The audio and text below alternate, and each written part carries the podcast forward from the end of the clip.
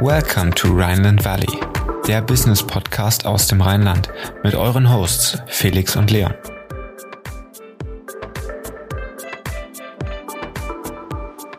Ja, herzlich willkommen zur zwölften Folge Rheinland Valley, dem Business Podcast aus dem Rheinland. Heute bei uns zu Gast Mathis Schülingkamp, einer der Mitgründer von Pipeline.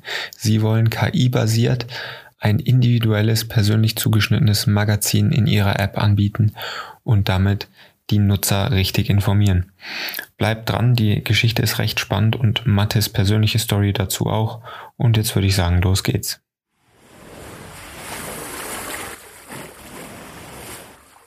Herzlich willkommen im Rhineland Valley, der Business Podcast für zwischendurch. Heute mit Mathis Schülingkamp vom Pipeline Magazine, deinem ganz persönlichen Magazin. Hallo Mathis. Hi. Ja, starten wir erstmal mit einer kurzen Vorstellungsrunde. Mathis ist unser jüngster Gast, den wir bisher hatten. Ähm, wer bist du und was macht Pipeline genau? Äh, genau, ja, ich bin Mathis Schülingkamp, ich bin 23 Jahre alt, ähm, habe mich mit 18 selbstständig gemacht und fünf Jahre lang mit 21 Medien äh, Webseiten, App-Projekte und Online-Shops für Kunden realisiert. Und seit äh, Juli 2020 arbeiten wir an Pipeline, ähm, letztendlich deinem persönlichen Magazin, äh, immer in der Hosentasche in App-Form und ähm, genau der besondere Punkt letztendlich, was wir machen, ist, dass wir die Inhalte halt an die Nutzerinteressen wirklich aufbereiten. Also wir suchen nicht nur genau nach den Sachen, die für den einzelnen Nutzer passen, sondern wir versuchen die auch in den Formaten, in Textlänge, in äh, Komplexität, in Sprache halt auf die Nutzer ähm, anzupassen und äh, sozusagen ähm, genau passgenau für äh, für jeden einzelnen Nutzer zu sein. Genau. Ja, das klingt doch schon mal sehr interessant. Ähm, ich würde nochmal auf deinen Werdegang zurückkommen. Du bist jetzt 23, wirst im Juli 24, hast dich aber schon sehr früh für deinen eigenen Weg entschieden, um das mal zeitlich einzuordnen. 2015 hast du dich selbstständig gemacht mit 21 Medien, warst damals 18, bist seit 2019 CTO bei Brötchen Taxi und im September 2020 kam dann das nächste Projekt Pipeline. Ähm, woher kam diese Affinität und die Leidenschaft für diese ganzen Business Cases? Wie kamst du überhaupt zur ersten Gründung? Vielleicht kannst du da mal ein bisschen was erzählen. Ja, ähm, genau. Also ich wusste eigentlich immer schon relativ früh, dass ich mich irgendwann wahrscheinlich mal selbstständig machen werde. Ich habe so mit 14 angefangen, erste Projekte für ähm, ja kleinere Sportvereine oder für für Bekannte von von Eltern oder wie auch immer mal umzusetzen und äh, ja, hat habe dann gemerkt, dass mir das wohl ziemlich liegt und dass ich mich in dem Bereich ähm, weiter ähm, fortbilden möchte und weiter in den Bereich gehen möchte und habe dann mit 18 eigentlich gedacht, okay, jetzt ist das Risiko eigentlich gerade noch recht äh, gering. Ich habe dann noch zu Hause gewohnt, ich hatte noch kein Auto, man hat also nicht so viele Fixkosten und habe mir dann gedacht, okay, ähm, jetzt gerade ist es eigentlich am einfachsten, einfach mal das auszuprobieren, zu gucken, klappt es oder äh, hat man sich das vielleicht alles anders vorgestellt und äh, ja, ich dachte eigentlich erstmal Erfahrungen sammeln und bin da eigentlich äh, doch immer sehr glücklich gewesen, dass ich die Entscheidung dann auch so getroffen habe.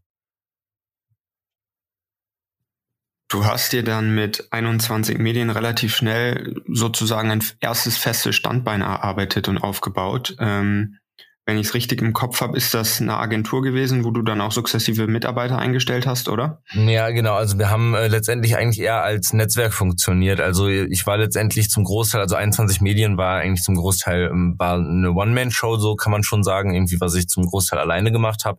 Aber was wir halt gemacht haben, ist, dass wir einfach über viele Freunde und viele ähm, Partner sozusagen im Netzwerk, die halt alle auf ihren einzelnen ähm, Bereichen irgendwie sehr gut waren, dass wir uns halt zusammengetan haben und gesagt haben, okay, wir können Full Service anbieten, indem wir einfach sagen können, ähm, wir verteilen das dann auch intern im Netzwerk dann um. Und äh, so konnten wir dann immer ja eigentlich ganz gut Sachen verteilen und ähm, wirklich gut zusammenarbeiten. Und jeder konnte sich so auf seine Kernaufgaben ähm, fokussieren, aber letztendlich war das eine Einzelunternehmung und eine ziemliche One-Man-Show, ja, kann man schon so sagen. Dann gehen wir mal zur nächsten Station. Ähm, nach 21 Medien, Felix hat es eben schon angesprochen, bist du 2019 als CTO bei äh, Brötchentaxi eingestiegen. Ähm, warst du da quasi mit bei der Gründung beteiligt oder bist du da rein als Angestellter sozusagen rein oder wie lief das? Und vielleicht willst du da mal kurz erklären, was das überhaupt ist oder war. Genau, also Brötchentaxi ist letztendlich so ein bisschen ein, ähm, ich sag jetzt mal, ein Lieferando für den Frühstücksmarkt, dass wir halt, also da kam eine Bäckerei aus unserer Stadt oder aus meiner Stadt auf mich zu und äh, hat das letztendlich als, als Kundenprojekt angefragt. Ähm, wir haben aber schnell festgestellt, dass das so aufwendig ist, was ja auch sehr kostenintensiv ist und sowas, dass wir halt gesagt haben, okay, komm, wir machen das gemeinsam, da können wir das dann irgendwie auch wieder stemmen. Und zum Beispiel der Lukas Zischke, der jetzt auch Mitbegründer von Pipeline ist, der war auch zu der Zeit mit beim Brötchentaxi drin, aber wir sind jetzt beide ähm, da eigentlich nicht mehr so aktiv wirklich mit dabei, haben ähm, das Ganze dann mit übergeben, auch an andere ähm, Entwickler, an andere Agenturen, die das weiter betreuen können, weil eben der Fokus für uns jetzt komplett wirklich auf Pipeline liegen soll und wir deswegen auch gesagt haben, so 21, äh, also 2021 ähm, werden wir nicht mehr sehr viele ähm, Projekte noch für Kunden annehmen, sondern wir betreuen noch einige gute Stammkunden, ähm, aber sind schon wirklich den ganzen Tag mit Pipeline aktuell auch wirklich beschäftigt. Ja, super interessant. Dann würde ich noch mal tiefer in Pipeline reingehen. Ähm, worum geht es genau? Du hast es am Anfang schon mal kurz eingeleitet. Das ist so das persönliche Magazin von jedem von uns. Ähm, welches Problem löst ihr? Ja, genau. Also letztendlich, was wir gesehen haben, ist, dass es mittlerweile eine riesen Informationsflut gibt und wenn jeder einzelne Nutzer versucht, ähm, sich über ein ähm, breites Spektrum an Nachrichten oder an äh, Themen zu informieren und ähm, vielleicht diverse Hobbys hat, über die er sich online informieren möchte, aber auch gewissen Influencern folgt, aber auch äh, tagesaktuelle Nachrichten oder regionale Inhalte äh, konsumieren möchte, dann muss er halt auf super viele verschiedene Plattformen oder vielleicht auf verschiedene Formate zurückgreifen müssen, um an diese Informationen wirklich kommen zu können. Und wir mit Pipeline möchten letztendlich diese ganzen Informationsquellen bündeln und wie vorhin schon gesagt, die Inhalte auch wirklich auf jeden einzelnen Nutzer so aufbereiten. Also ich vergleiche das mal so ein bisschen mit so einem Nike-Schuh, ähm, wo man halt sagt, also der eine Schuh wird jetzt nicht allen Leuten passen oder gefallen, aber dadurch, dass sie den halt in verschiedenen Farben, in verschiedenen Größen anbieten ähm, und ihn halt eben in verschiedenen Variationen anbieten, äh, findet nachher jeder so seinen Schuh, der, der für ihn dann einfach passend ist. Und das gleiche machen wir sozusagen so ein AB-Testing, das heißt aber, man muss seine, ja? Das heißt, man muss seine Interessen vorher angeben und dann wird man quasi durch das System geführt. Genau, man gibt einmal wie bei anderen Nachrichten-Apps zum Beispiel vorher auch seine Interessen an, kann die dann nachher auch immer noch weiter runterbrechen und zum Beispiel sagen, okay, du hast gesagt, du magst Sport, aber ähm, sag uns doch mal, äh, du magst Fußball, aber du magst kein Handball oder wie auch immer. Das kann immer weiter konfiguriert werden. Aber was unser Vorteil eben ist, ist, dass wir nicht nur eine Nachrichten-App und auch nicht nur ein soziales Netzwerk sind, sondern dass wir diese beiden Punkte einfach verbinden und dadurch halt an ganz andere Datenpunkte kommen und zum Beispiel auch sagen können, okay, dieser Nutzer folgt anderen Profilen oder er hat sich andere Produkte angesehen, er hat ähm, Beiträge geteilt mit anderen Freunden und diese Datenpunkte nutzen wir eben, um jeden einzelnen Nutzer noch besser kennenzulernen. Auch zum Beispiel, wie weit äh, liest er welche Beiträge, in welchen Kategorien ähm, und wie sieht's dann aus.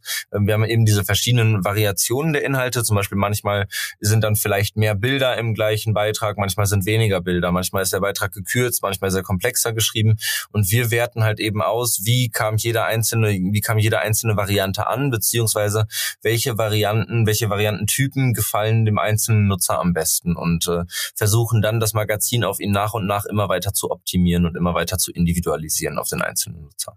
Jetzt hast du immer von wir gesprochen.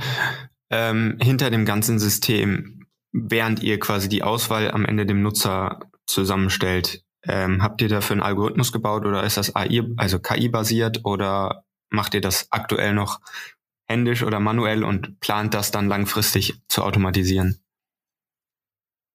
Ja, genau, da kommen verschiedene Sachen zusammen. Also wir haben sowohl äh, eigentlich, also wir arbeiten auch schon an einem eigenen, an eigenen neuronalen Netzwerken, nutzen da aber auch noch viel Drittanbieter-Software, haben gute Gespräche mit ähm, mit ähm, KI-Experten auch geführt, die selber auch da einiges anbieten können, ähm, was wir halt in Zukunft äh, vorhaben, auch noch weiter zu intensivieren.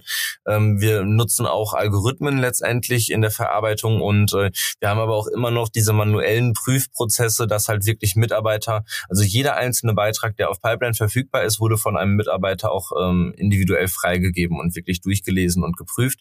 Und ähm, das soll halt auch einfach nochmal eine Qualitätssicherung auf der Plattform einfach gewährleisten. Genau. Gibt es äh, Mitbewerber in dem Bereich? Gibt es irgendwelche Anbieter, die das ebenso anbieten, ähm, wie ihr das mit Pipeline macht? Also es gibt natürlich viele verschiedene Nachrichten-Apps schon. Ähm, da gibt es natürlich auch schon echt eigentlich ganz gute Lösungen. Ähm, aber gerade in diesem Bereich zu sagen, okay, wir ziehen die E-Commerce-Sparte, wir ziehen die soziale Netzwerksparte noch mit dazu und individualisieren die Inhalte auf den einzelnen Nutzer in diesem äh, sehr starken AB-Testing-Verfahren, ähm, haben wir jetzt so, was unsere Interessen von, äh, von der App an oder was unsere Vorstellungen von der App angeht, ähm, eigentlich keinen richtigen Mitbewerber, also zumindest keinen etablierten äh, Mitbewerber finden können bisher. Ne. Das fand, das fand ich nämlich auch schwer, als ich ein bisschen recherchiert hatte, ähm, etwas Ähnliches zu finden. Da kam ich an meine Grenzen, um das mal so zu formulieren.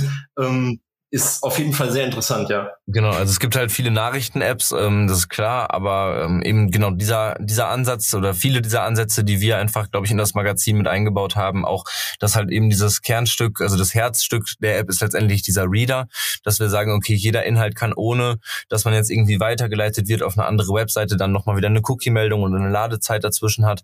Ähm, alles kann halt wirklich in Pipeline konsumiert werden und wenn du Pipeline regelmäßig nutzt und du bist unterwegs und hast gerade keine Internetverbindung, dann hast du du trotzdem äh, die Nachrichten, die dir gefallen, immer mit dabei und ähm, kannst sie auch offline letztendlich konsumieren, äh, ohne dass du irgendwelche Einbußen hast. Und das sind äh, Sachen, die wir, also wenn wir dann die, diese ganzen Aspekte zusammenziehen, dann finden wir keinen Konkurrenten, wo wir sagen, okay, den müssen wir jetzt erstmal toppen, sondern da ähm, bauen wir dann schon aktuell, glaube ich, wirklich was Eigenes auf. Ja.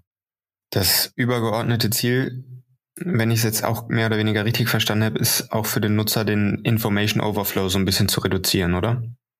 Genau, genau. Und wir möchten, in, also wir sagen mal, in, in möglichst kurzer Zeit maximal mhm. informieren. Mhm. Und äh, ja, ja. Und jetzt, wo, wo ich das Geschäftsmodell und auch so die Idee so ein bisschen gehört habe, würden für mich so zwei Hauptchallenges ähm, aufkommen, wo ich jetzt, oder was, was mir spontan einfällt, das ist einmal natürlich ähm, die Traffic-Generierung auf Nutzerseite, denke ich mal, was für euch eine, eine große Challenge ist und auf der anderen Seite auch die Content. Ähm, genau. Partei ja. und, und wie bewältigt ihr das oder wie baut ihr das aktuell auf? Genau, also wir haben natürlich auch ähm, große Marketingpläne, was wir letztendlich alles umsetzen wollen, wenn entsprechend mal Finanzierungen dann auch da sind, die wir einfach auch noch benötigen. Ähm, aktuell greifen wir deswegen halt auch viel eben auf die Influencer zurück. Also wir hatten zum Beispiel zuletzt eine Kampagne mit Udo Bönstrup, das ist ein äh, Comedian, ähm, und hatten mit ihm ein Interview geführt, äh, haben zwei verschiedene Formate direkt aufgenommen und äh, haben das dann halt auch eben auf äh, Instagram beworben. Er hatte das in der Story gepostet und wir hatten dann innerhalb von 24 Stunden 130.000 Aufrufe ähm, auf dem Video zumindest. Ähm, und da sind halt auch einige tausend dann auch wirklich auf das Interview rübergegangen. Die genaue Zahl habe ich jetzt gerade da nicht im Kopf, aber wir hatten es zum Beispiel ähm, bei einer anderen Influencerin auch, ähm, die hat tatsächlich also wirklich 20.000 Aufrufe auf das Interview innerhalb von zwölf Stunden äh, generieren können, einfach weil sie durch ihre enorme Reichweite und durch diese Macht der Swipe-Up-Funktion von Instagram ähm, uns da halt natürlich dann auch super Leute mit rüberspielen kann. Und das ist auch so ein bisschen was, was wir aktuell einfach nutzen wollen, weil es kein Geld kostet, dass wir sagen, sagen, okay, wir bieten den Influencern ähm, eine, eine Plattform an, auf der sie ähm, viel tiefergehende Informationen nochmal wieder sammeln können und viel verschiedene Formate letztendlich auch wirklich ähm, in einem einzelnen Beitrag fahren können und machen uns damit dann halt auch interessant, ähm, als Swipe-Up-Link halt wirklich eingesetzt zu werden und dadurch halt auch wirklich dann Nutzer auf die Plattform zu holen. Und das äh, genau, ist so ein bisschen aktuell da unsere Strategie.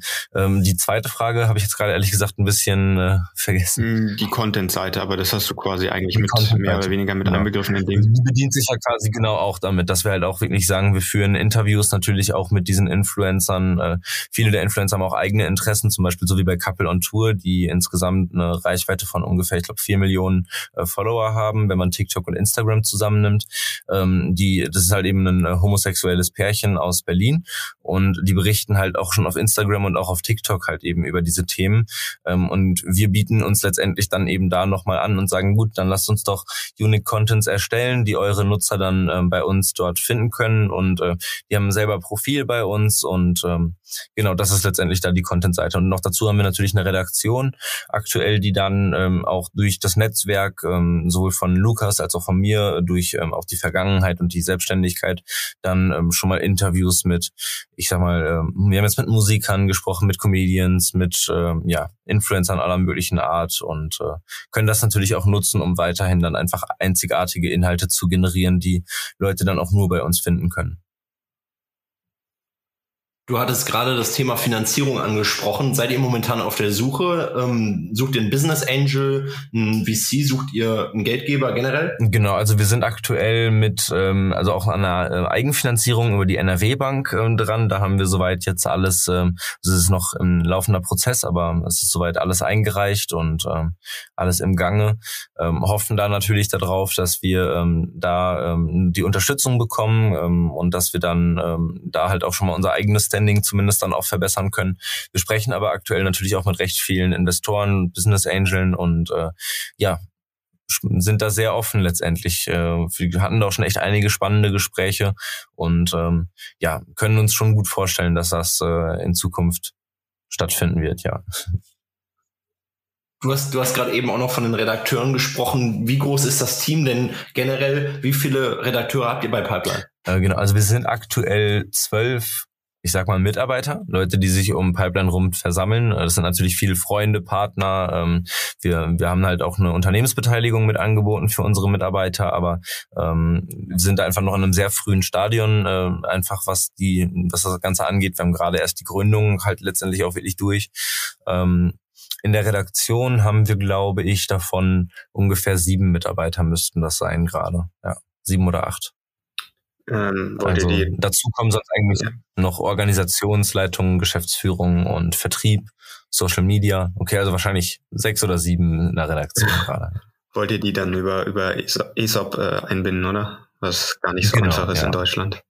Nee, das ist ja aktuell die, auch so ein bisschen die Debatte ja. einfach, ähm, wie das Ganze von okay, der, ähm, das Ganze noch liegt. Kommen wir zum nächsten Punkt. Ähm, das Geschäftsmodell von Pipeline. Äh, wie generiert ihr überhaupt Umsatz? Ähm, wie erwirtschaftet ihr den über den Nutzer, während der die Beiträge liest? Wird dem Werbung ausgespielt? Wie läuft das?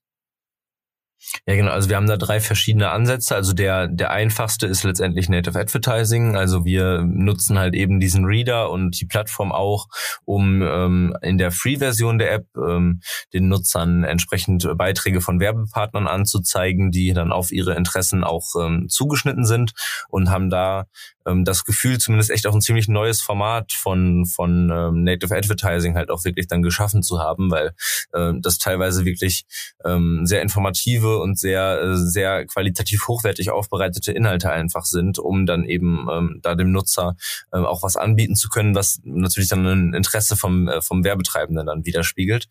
Ähm, wir haben darüber hinaus aber auch ein äh, Paywall-System, also wir nennen das äh, Plusbeiträge, dass ähm, Blogs, die bei uns gelistet sind, sagen können, die möchten einzelne einzelne Beiträge ähm, kostenpflichtig anbieten und haben dann halt auch ein Monetarisierungssystem, um die Blogs dann daran zu vergüten. Und der dritte Punkt ist dann, dass wir mit Abonnements arbeiten. Wir haben sowohl eine Basic als auch eine Premium-Version, die dann ähm, den Funktionsumfang der App nochmal leicht erweitert, wobei man wirklich sagen muss, also auch in der kostenlosen App hat man ich sag mal 90 Prozent des Funktionsumfangs. Es geht letztendlich wirklich darum, dass man die Werbung nachher deaktivieren kann und dass man die Filter nochmal verbessern kann. Man kann sagen, ich möchte ähm, bestimmte Buzzwords möchte ich immer zuerst sehen, möchte ich immer sehen und bestimmte Sachen möchte ich gar nicht sehen. Das sind dann ähm, Funktionen, die wir auch der Basic-Version letztendlich dann nur beigelegt haben. Dann mal ein bisschen prospektiv. Ähm, wo möchtet ihr in den nächsten Jahren hin? Was soll Neues kommen? Welche Features wollt ihr vielleicht noch mit einbinden? Genau, wie sieht da die Aussicht aus? Ja, also von, vom Funktionsumfang her haben wir, glaube ich, langsam zumindest für die erste Fun äh, für die erste Version der App ähm, äh, wissen wir ziemlich genau, was wir anbieten wollen. Wir möchten jetzt nicht irgendwie sämtliche Funktionen kopieren, die es in anderen Apps oder in sozialen Netzwerken schon gibt. Ähm, was für uns wichtig wäre oder was für uns wichtig wird, ist eben mit ähm, den ganzen Verlagshäusern ins Gespräch zu kommen, mit möglichst vielen Nischenblogs ins Gespräch zu kommen, mit Influencern ähm, und ähm, natürlich auch mit Werbung Werbetreibenden äh, wirklich zu connecten und eine Masse an Inhalten wirklich anbieten zu können, dass wir sagen können, okay, wir bespielen deutschlandweit die regionale Ebene an Inhalten, egal in welcher Stadt man gerade ist, ähm, kann man dann entsprechend auch Sachen finden, die's, äh, die wirklich den eigenen Kreis interessieren. Ähm, wir möchten dann natürlich nochmal deutlich mehr ähm, Quellen auch einfach für jedes einzelne Thema anbieten können, weil wir haben aktuell rund 300 Blogs, die mitmachen. Ähm, und das ist auch echt schon schon sehr cool. Und damit kommen wir schon auch viele Inhalte, aber zumindest auch gerade für die tagesaktuellen Inhalte fehlen da einfach noch die Verlagshäuser. Und für einige Themen oder für einige, ich sag mal zum Beispiel bestimmte Musikgenres, ähm, um da eine gewisse Vielfalt halt auch anbieten zu können, wäre es schon schön, wenn man dann da auch wirklich, ich sag mal, zehn verschiedene Blogs, 20 verschiedene Blogs aus einem gewissen Bereich auch wirklich mit einbinden kann. Und da müssen wir einfach noch viel auf Vertrieb setzen. Marketing ähm, muss ja letztendlich ausgebaut werden und muss wirklich gut anlaufen und geplant werden. Und äh, da haben wir noch viel vor, einfach was wirklich den Aufbau des eigenen Unternehmens einfach angeht. Ähm, wir möchten das Ganze nach Münster verlagern, da Räumlichkeiten entsprechend schaffen, wo wir dann auch wirklich, wenn Corona zumindest mal vorbei ist, dann auch vernünftig arbeiten können. Und äh, deswegen, da steht eine Menge auf der To-Do-Liste. Münster ist ja auch gar nicht so unbekannt als Startup-Stadt sozusagen, auch in NRW. Allein durch äh, Flaschenpost hat sich das in der letzten Zeit ziemlich bekannt gemacht. Ja, genau. Da haben wir auch schon viel Rückenwind bekommen von, äh, da gibt's halt, ich sag mal, den Digi-Hub ja. und, äh, und andere Möglichkeiten, einfach dann auch über Coworking äh, Spaces ja, und sowas dann auch. Da kann man einfach nochmal das Netzwerk ganz anders aufbauen, ne? Genau, ähm, ja. Kommen wir mal so zu eurer Zielgruppe und euren Lesern. Ähm, ihr seid jetzt etwas über ein halbes Jahr am Start, wenn ich es gerade richtig im Kopf mhm. habe.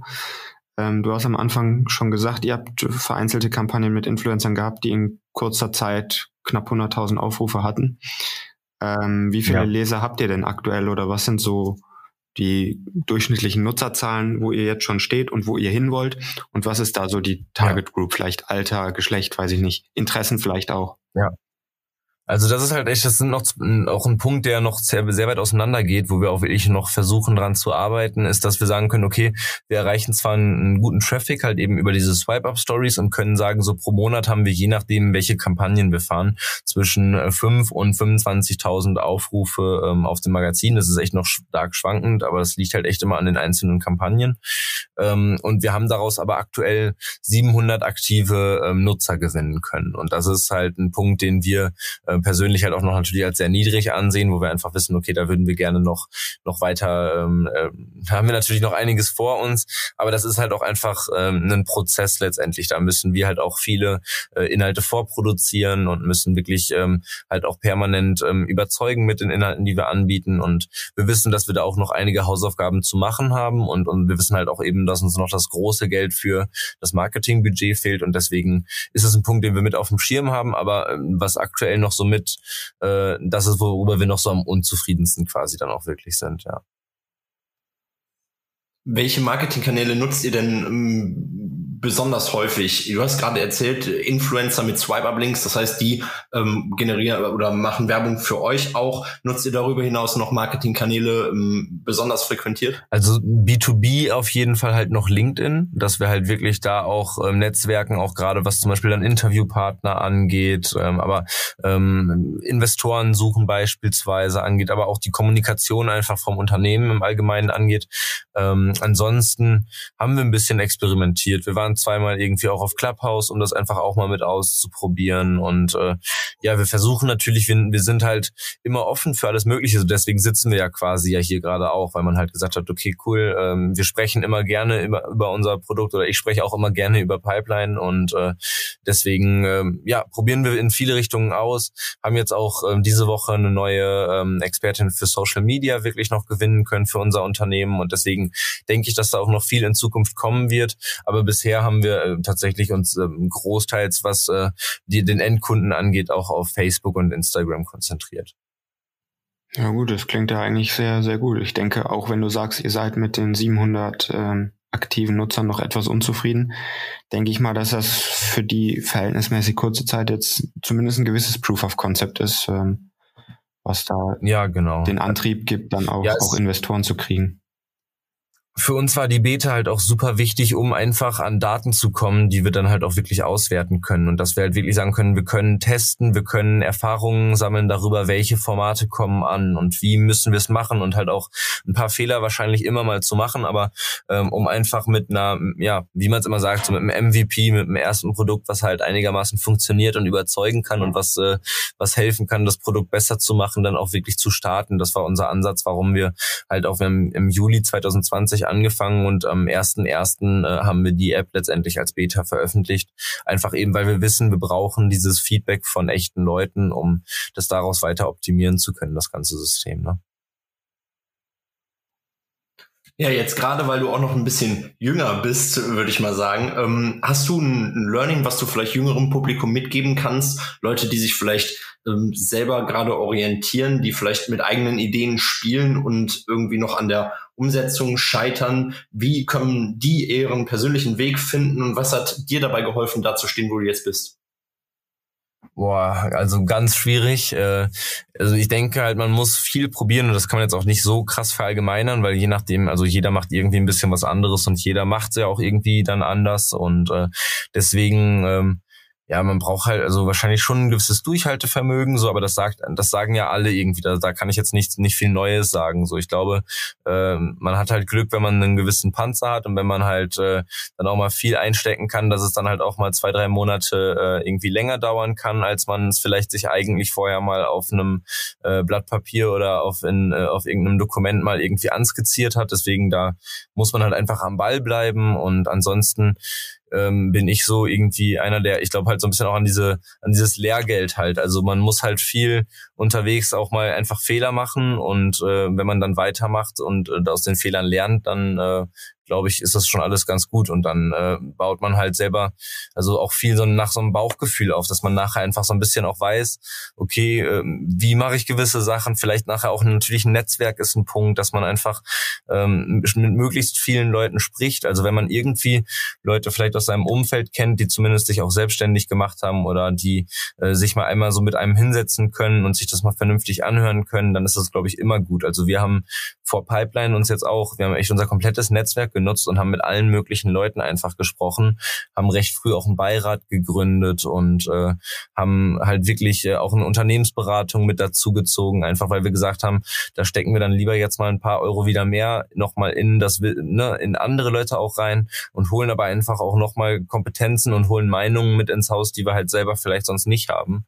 Und äh, ansonsten, ja, am Ball bleiben, würde ich sagen keine Ahnung. Also zusammengefasst quasi Learning by Doing, Networking und was vielleicht bei dir glaube ich jetzt, aber das ist nur so meine externe äh, Sicht, was ich jetzt meinen würde, ist dadurch, dass du schon mit 18 direkt angefangen hast, äh, so gesehen selbstständig zu arbeiten und dann auch auf die Unternehmerschiene jetzt gekommen bist, hast du einfach äh, aus jetziger Sicht sechs oder fünf, fünf oder sechs Jahre Erfahrung äh, ganz vielen anderen voraus und die ist, glaube ich, unbezahlbar hinten raus. Genau, also ich denke, dass äh, ja, also wahrscheinlich ist es das nachher. Also wie gesagt, auch äh, wenn man da Fehler macht, aber dann, wenn man möglichst früh anfängt, dachte ich mir zumindest einfach, dann hat man auch mit 30 oder wie auch immer, egal wo man da steht, was vorherige Projekte mal waren oder wie auch immer, hat man einfach schon mal einen ganz anderen äh, Werkzeugkasten sozusagen, was dann irgendwie Netzwerk und Erfahrungen einfach angeht, um äh, dann halt vielleicht nochmal wieder was zu starten, so, ne? Und äh, gab es denn rückblickend noch einen Fuck-up-Moment oder mehrere, wo du gesagt hast, da war ich schon der Verzweiflung nahe? Boah, also was letzte Mal richtig wehtat, war, wir wollten halt äh, Pipeline gründen und äh, dann musste ich aber in Quarantäne, weil ich halt äh, mit einer Person in Kontakt war, die halt äh, mit einer Person so und äh, auf jeden Fall saß ich dann zwei Wochen alleine zu Hause und wollte halt die ganze Zeit gründen und äh, das war natürlich irgendwie, da fühlt man sich auch scheiße so, weil man weiß, okay, jetzt warten die anderen Gesellschafter oder die anderen Geschäftsführer halt letztendlich auch darauf, dass wir endlich gründen können und äh, ich meine, da kann man jetzt nicht so viel machen, aber ähm, ansonsten so viel Kleinkram, aber das muss man halt auch letztendlich machen. Also wir haben wir haben einer Bank äh, irgendwie äh, alle Dateien als eins geschickt und dann per Maildrop so und dann ist es da direkt im Spam-Ordner untergegangen und dadurch haben wir halt einfach irgendwie fast zwei Wochen verloren und äh, dachten halt, das Ganze ist da schon in Bearbeitung so und das ist halt äh, ja, da, da muss man halt draus lernen irgendwie. Ne? Das sind halt Fehler, da ärgert man sich halt sau drüber, aber es passiert halt so, äh, ist halt immer unschön, aber man wird es wahrscheinlich auch nicht ganz verhindern können, dass sowas ab und zu einfach mal vorkommt. Ne? Ja, die Probleme mit der Bank, die kennen wir auch. Ähm, hatten wir auch, sind wir auch sehr an unsere Grenzen gestoßen. Das hat auch sehr viel Zeit gekostet. Ja. Dann würden wir jetzt in unsere Kategorie Private Insights starten mhm. mit dir. Ähm, wir haben sechs Fragen vorbereitet, drei unternehmerische und drei private. Ähm, dann würden wir damit jetzt anfangen. Bist du bereit? Gerne. Dann fangen wir mal Ich an. Dein Führungsstil eher innovativ oder konservativ? Ich würde sagen innovativ, also auf jeden Fall nicht konservativ, glaube ich. Okay, die zweite Frage haben wir eigentlich schon so ein bisschen im Gespräch beantwortet, aber vielleicht deine persönliche Sicht ähm, mit Investorengeldern das Startup funden oder bootstrappen? Ja, es kommt halt auch echt ganz drauf an, was man vorhat. Ne? Also ich sag mal zum Beispiel 21 Medien habe ich so von Grund auf äh, aufgebaut und ich hatte da jetzt auch nicht viel Startkapital. Ähm, aber wenn man weiß, okay, ich habe hier gerade eine Riesennummer vor und ich überschätze mich komplett, dann braucht man halt vielleicht einfach Geld. Ja, Ne? Das ist ja. halt so. Dann die letzte Frage von meiner Seite, geschäftliche Fragen oder Entscheidungen mit dem Kopf oder mit dem Bauch treffen. Ähm, ja, also drüber nachdenken wir mit dem Kopf, aber ich glaube nachher entscheiden mit dem Bauch auf jeden Fall, ja. Ja, dann kommen wir jetzt zu den privaten. Welche Plattform nutzt du am häufigsten, um dir Wissen anzueignen? Ähm, bis dato tatsächlich früher mal LinkedIn und äh, wir arbeiten dran, umzusteigen auf Pipeline. Welcher Teil des Magazins inter interessiert dich persönlich am ähm, meisten? Also von den inhaltlich, von inhaltlicher Seite oder von, von den Aufgaben am Unternehmen? Inhaltlich. Inhaltlich im Moment Business und Finanzen. Das ist halt viel, wo ich mir selber dann schon Sachen rauspicken kann, die im Moment recht relevant sind, ja. Und du hast es, glaube ich, auch schon ein wenig beantwortet. Dein Favorit bei den Social Media Plattformen, wo lieferst und konsumierst du auch den meistens Content? Ist es LinkedIn? Mm, Ja, ja. Ja, auf jeden Fall. Also wir nutzen, ich privat auch ganz gerne nochmal Instagram, irgendwie so, äh, aber mehr so zum Abschalten und äh, wir bespielen das auch, aber das mache ich nicht selber und äh, ich selber bediene am meisten LinkedIn, ja. Ja, dann an dieser Stelle vielen Dank für das Interview. Hat uns sehr viel Spaß gemacht und wir hoffen, wir konnten auch wieder unseren Zuhörern was mitgeben. Ähm, vielleicht sehen wir uns an dieser Stelle auch noch ein zweites Mal für ein Follow-up gucken, wo Pipeline dann irgendwann steht. Ja, vielen Dank, Mathis. Ja, gerne. Danke für die Einladung. Mach's gut. Bis dann. Ciao. Ja, das war sie auch schon wieder, die zwölfte Folge Rheinland Valley mit Mathis. Ich fand seine Story super interessant, gerade weil er sich auch schon mit 18 entschieden hat, selbstständig zu machen. Ähm, und dadurch einfach so viele Jahre Erfahrung schon sammeln konnte, die er vielen voraus hat. Und ich glaube, dass sich das einfach bei seinem aktuellen Projekt auch schon auszahlen wird. Und wir verfolgen das Ganze gespannt weiter. Wenn ihr mehr über Pipeline erfahren wollt, schaut einfach mal in den Show Notes vorbei. Und wie immer freuen wir uns über eine gute Bewertung auf iTunes und ein Abo des Podcasts. Bis zum nächsten Mal. Ciao.